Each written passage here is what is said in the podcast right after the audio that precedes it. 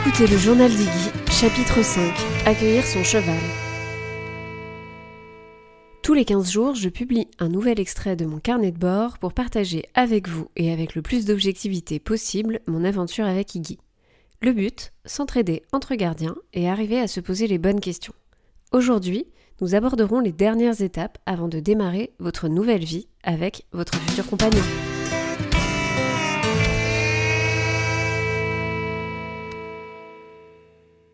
Enfin, vous venez de trouver votre coup de cœur, le cheval de votre vie. C'est lui.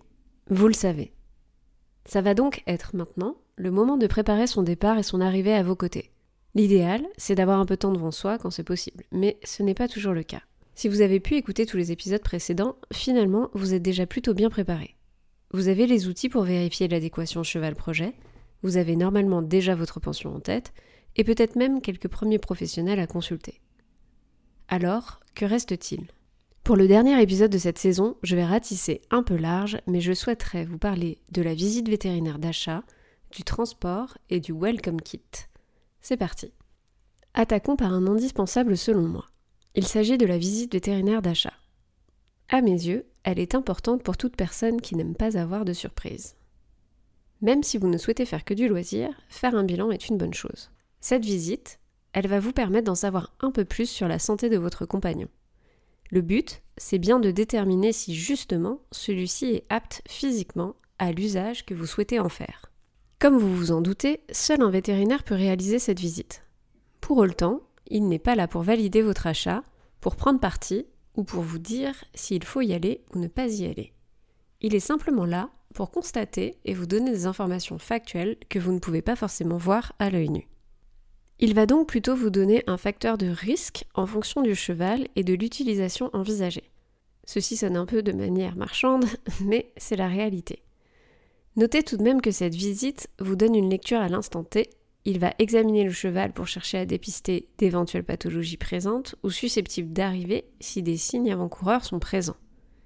Il ne peut nullement, en aucun cas, prédire l'avenir.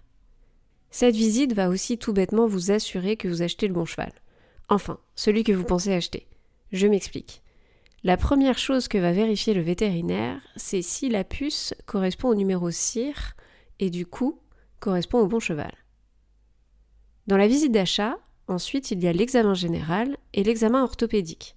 Et puis, il y a toutes les options que vous pouvez rajouter. Pour l'examen général, il ressemble un peu à la première visite que vous pourriez passer si vous alliez chez votre docteur. Votre cheval va être ausculté dans son ensemble, on va écouter son cœur, ses poumons, il va être palpé, on va vérifier les ganglions, la température, les dents, les yeux, il y aura aussi un examen de la peau. Le vétérinaire, à l'aide du carnet de santé, contrôlera aussi si les vaccins ont bien été faits ou leur rappel par défaut. Ensuite vient l'examen orthopédique, qui cherche, lui, à déceler une éventuelle boiterie.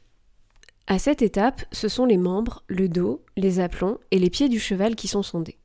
D'abord à l'arrêt, puis en mouvement, sur sol dur, sol mou et aux trois allures. Le vétérinaire demande ensuite ce que l'on appelle des flexions, c'est-à-dire que sur une ligne droite, vous devrez d'abord maintenir fléchi un des membres de votre cheval pour contraindre une articulation pendant environ une minute. Tout de suite après, vous devrez lui demander de partir au trot et ce test permettra de dépister s'il y a d'éventuelles douleurs articulaires. Par la suite, vous pourrez demander, si vous le souhaitez, des examens complémentaires, moyennant finance et avoir en regard de votre projet. Dans ces examens, on compte généralement des radios, une prise de sang et plus rarement des échographies ou une gastroscopie. Côté radio, c'est souvent celles des pieds qui sont très demandées. Elles permettent notamment de déceler si votre cheval est naviculaire par exemple. Mais vous pouvez aussi faire vérifier les jarrets, les rotules, et cela peut aller jusqu'au dos. Tout dépendra donc de votre projet final. La prise de sang vous permettra de faire un bilan et de déceler ou de dépister d'éventuelles maladies comme la pyroplasmose, la leptospirose ou encore maladie de Lyme. Les échographies vont venir plutôt vérifier l'aspect des tendons du cheval. Donc, elles sont très rarement réalisées ou proposées par le vétérinaire, sauf s'il y a un cas de suspicion forte de tendinite. Je voudrais profiter donc de ce point pour mettre en lumière deux réflexions régulière que j'ai concernant la visite d'achat.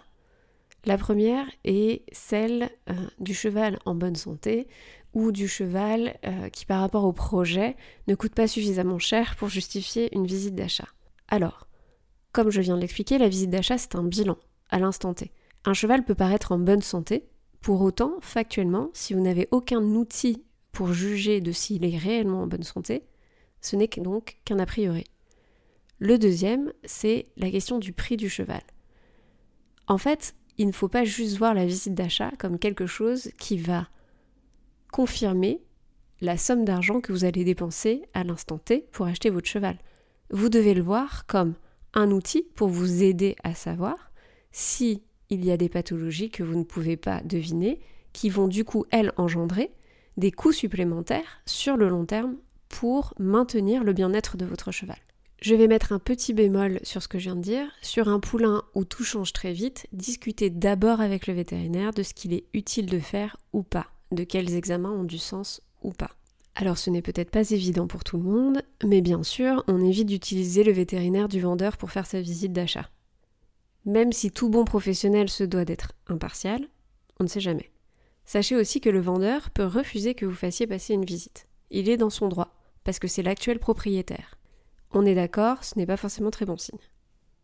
Enfin, sachez que tous les vétérinaires ne se déplacent pas toujours avec le matériel nécessaire pour réaliser l'ensemble des examens complémentaires. Certains vous demanderont donc de venir à la clinique, ce qui vous force à déplacer le cheval et à rajouter des frais. Dernier petit conseil, au moment de la visite, soyez présent si possible, parce que c'est le moment idéal de poser toutes vos questions. Soyez présent parce que aussi, au moment de cette visite, vous allez en découvrir beaucoup plus que vous ne le pensez sur votre futur cheval. Vous pourrez observer notamment son comportement lors des soins médicaux. Est-ce qu'il est anxieux Sur l'œil Calme Détendu? Est-ce qu'il se laisse manipuler facilement? Est-ce qu'il y a des examens plus difficiles que d'autres? Toutes ces informations précieuses vous feront gagner beaucoup de temps pour la suite. Une fois votre visite passée, vous seul prendrez la décision de poursuivre ou pas avec ce cheval. Si vous décidez de poursuivre avec ce cheval, il vous faudra peut-être alors le transporter. Pour toutes celles ou ceux qui n'y connaissent rien ou qui n'ont tout simplement jamais eu à se poser la question, comme moi par exemple au moment de mon achat, vous avez donc deux options. Soit vous assurez vous-même le transport, soit vous faites venir un transporteur. Si vous choisissez de le faire vous-même et que vous n'avez jamais eu à le faire avant, sachez que la conduite et le transport d'animaux est réglementé. Pour commencer, avec le permis B, vous devrez vous assurer que le poids de votre véhicule chargé, plus le van, plus le cheval, n'excède pas 3,5 tonnes. Au-delà, vous devez obtenir un permis B96 ou BE, ou encore bien le permis C pour tout ce qui va être camion. Pour faire simple, en général, une voiture avec un van, une place et un cheval aux alentours de 500 kg passe sous la barre des 3,5 tonnes. Pour autant, assurez-vous que votre voiture aura assez de puissance pour tracter. Parce que si vous allez chercher votre cheval dans une région montagneuse, vous pouvez avoir des petites surprises. Il existe aussi certains petits camions en dessous des 3,5 tonnes. Ceux-ci sont bien plus maniables que les vannes et ils ont de meilleures tenues de route et consomment accessoirement moins d'essence. Sachez qu'en obtenant le permis B96, vous pourrez alors monter jusqu'à 4,25 tonnes. Il suffit de passer une simple formation de 7 heures dispensée dans la plupart des auto-écoles. Au-delà du fait que vous puissiez augmenter le poids de votre van, conduire avec un van n'est pas très instinctif, donc en gros, je recommande la formation tout court. Pour rouler avec un animal type cheval à bord, vous devez aussi avoir avec vous ces documents d'identification, quel que soit le nombre de kilomètres. Il s'agit ici de son passeport et de son carnet de santé. Si vous êtes déterminé donc à le faire vous-même, vous pourrez louer un van à la journée. Il existe des entreprises spécialisées dans la location, mais aussi des propriétaires qui vont proposer le leur à la journée. Les annonces sont en général sur le Bon Coin et Kirodi ou les groupes Facebook. En description du chapitre, je vais vous proposer plusieurs liens vers Equipedia pour avoir tous les détails sur les réglementations en cours sur le transport des animaux, mais aussi euh, des conseils sur les points à vérifier au moment de la location du véhicule. Ces derniers points vous permettront de garantir votre sécurité et celle de votre cheval. Donc bien sûr, vous n'êtes pas obligé de faire tout ça pour une première. Vous pouvez aussi demander tout simplement conseil auprès de l'éleveur ou du marchand ou de la personne qui vend son cheval. Parfois, ils proposent eux-mêmes l'acheminement. Si ce n'est pas le cas, vous devrez donc trouver un transporteur, je vous conseille de faire faire plusieurs devis et si la distance est longue, de bien demander l'itinéraire et le nombre de haltes. Le transport routier est soumis à la législation européenne et il oblige le respect des temps de repos et de conduite du chauffeur. Donc c'est 4h30 de trajet pour environ 45 minutes de coupure et pas plus de 9h ou de 10 heures de conduite par jour.